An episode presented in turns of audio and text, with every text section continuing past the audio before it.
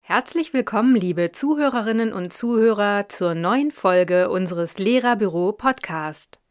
Heute dreht sich alles um das Thema Lernlücken und wie Sie Ihre Schüler und Schülerinnen diesbezüglich unterstützen können.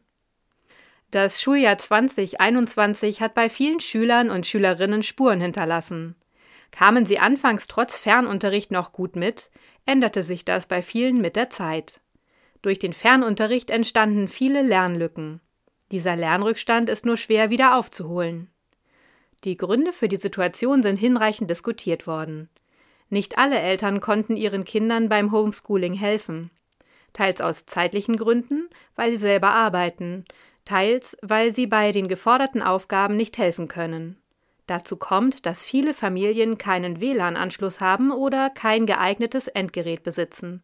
Damit fehlte die Voraussetzung, überhaupt am Fernunterricht teilzunehmen besonders für diejenigen, die auf enge Begleitung und Unterstützung angewiesen sind. Die meisten von ihnen überforderte der Umgang mit digitalen Lernformen. Das selbstständige und selbstorganisierte Lernen zu Hause fällt nicht allen Schülern und Schülerinnen leicht. Zusätzlich kamen psychische Belastungen hinzu. Denn während des Distanzunterrichts konnten viele Schüler und Schülerinnen weniger Lernerfolge verbuchen. Viele litten unter dem Bewegungsmangel, dem extremen Medienkonsum und einer schlechten Ernährung. Die Schule als Lern- und Lebensort fiel weg. Unabhängig von den Gründen für die Probleme, die Lage ist recht undurchsichtig, wie die Lernlücken wieder gefüllt werden können. Einige Bildungsexperten äußern Ideen, wie man den Schülern und Schülerinnen helfen könnte, den Unterrichtsstoff aufzuholen. Der Samstag sollte als zusätzlicher Schultag eingeführt oder die Ferien für Nachhilfeunterricht genutzt werden.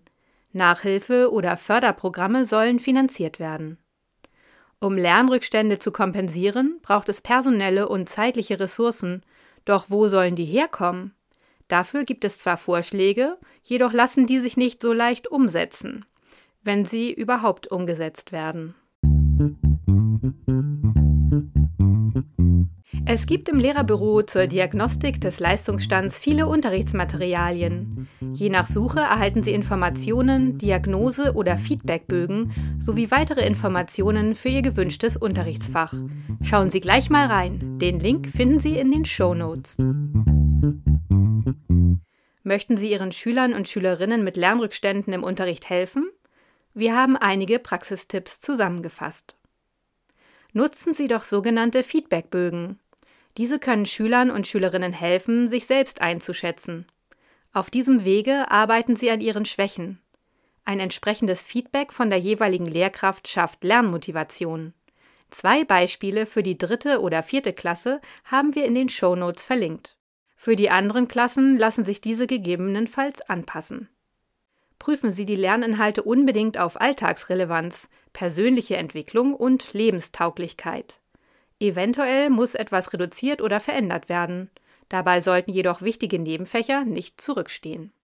Eine weitere Möglichkeit zur Unterstützung wäre, Eltern oder Studierende zu akquirieren. Diese könnten Nachhilfestunden in Minigruppen geben. In einigen Schulen gibt es auch sogenannte Leseomas, die verstärkt zum Einsatz kommen könnten. Manchen Schulkindern hilft ein Lernplan oder Wochenarbeitsplan. Er beinhaltet eine Übersicht über Lernaufgaben, eingeplante Wiederholungen, das tägliche Arbeitspensum in den einzelnen Fächern oder auch eingebaute Pausen. Eine Idee ist auch das Arbeiten mit Lernpartnern oder Lernpartnerinnen. Je nach aktuellem Hygienekonzept lässt sich diesbezüglich einiges anregen. Verteilen Sie Ihre Zeit nicht zwingend gleichmäßig. Gerade Schüler und Schülerinnen mit psychischer Beeinträchtigung benötigen jetzt mehr Zeit und Aufmerksamkeit. Dazu könnten Empfehlungen an die Eltern ausgesprochen werden. Ein wichtiger Aspekt ist, dass Schüler und Schülerinnen dringend positive Zustimmung und Rückhalt brauchen. Da ist ein aufmunternder, fröhlicher Unterricht eher gefragt als das trockene Pauken von Lerninhalten. Selbstvertrauen und Lernmotivation sind die Basis für den Erfolg kognitiver Leistungssteigerung. Auf der Website Corona School gibt es kostenfreie Lernunterstützung für Kinder und Jugendliche. Lehramtsstudentinnen und Studenten mit Nachhilfeerfahrung betreuen Schüler und Schülerinnen digital per Videochat. Auch 1 zu 1 Projektcoaching ist möglich. Den Link finden Sie in den Show Notes. Ein wichtiger Aspekt sind auch die Eltern. Lösungen finden sich nur gemeinsam mit den Familien und durch die Unterstützung von Gesellschaft und Politik.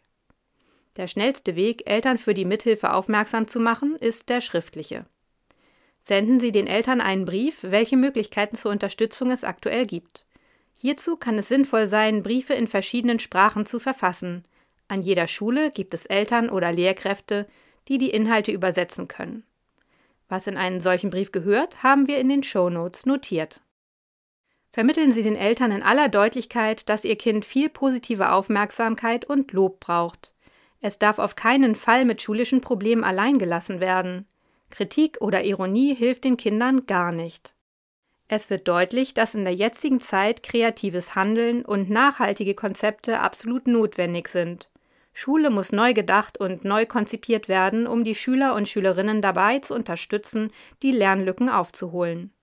Allerdings stellt sich hierbei die Frage, ob Schulen bzw. Lehrkräfte und Schulleiter bzw. Schulleiterinnen die Möglichkeit haben, möglichst schnell und unbürokratisch selbst etwas zu verändern oder anzukurbeln.